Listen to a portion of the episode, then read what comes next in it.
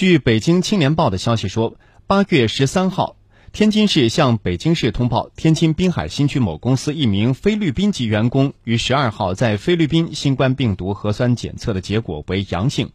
该人员八月三号自天津乘坐出租车抵达北京首都国际机场，乘坐国航 CA 幺七九前往菲律宾马尼拉。获悉信息之后呢，北京市疾控中心和顺义区疾控中心迅速派出专业人员赴首都机场开展轨迹调查和接触人员问询核实。目前判定北京市密切接触者有七人，均已转运至医学观察点进行观察隔离，目前无异常。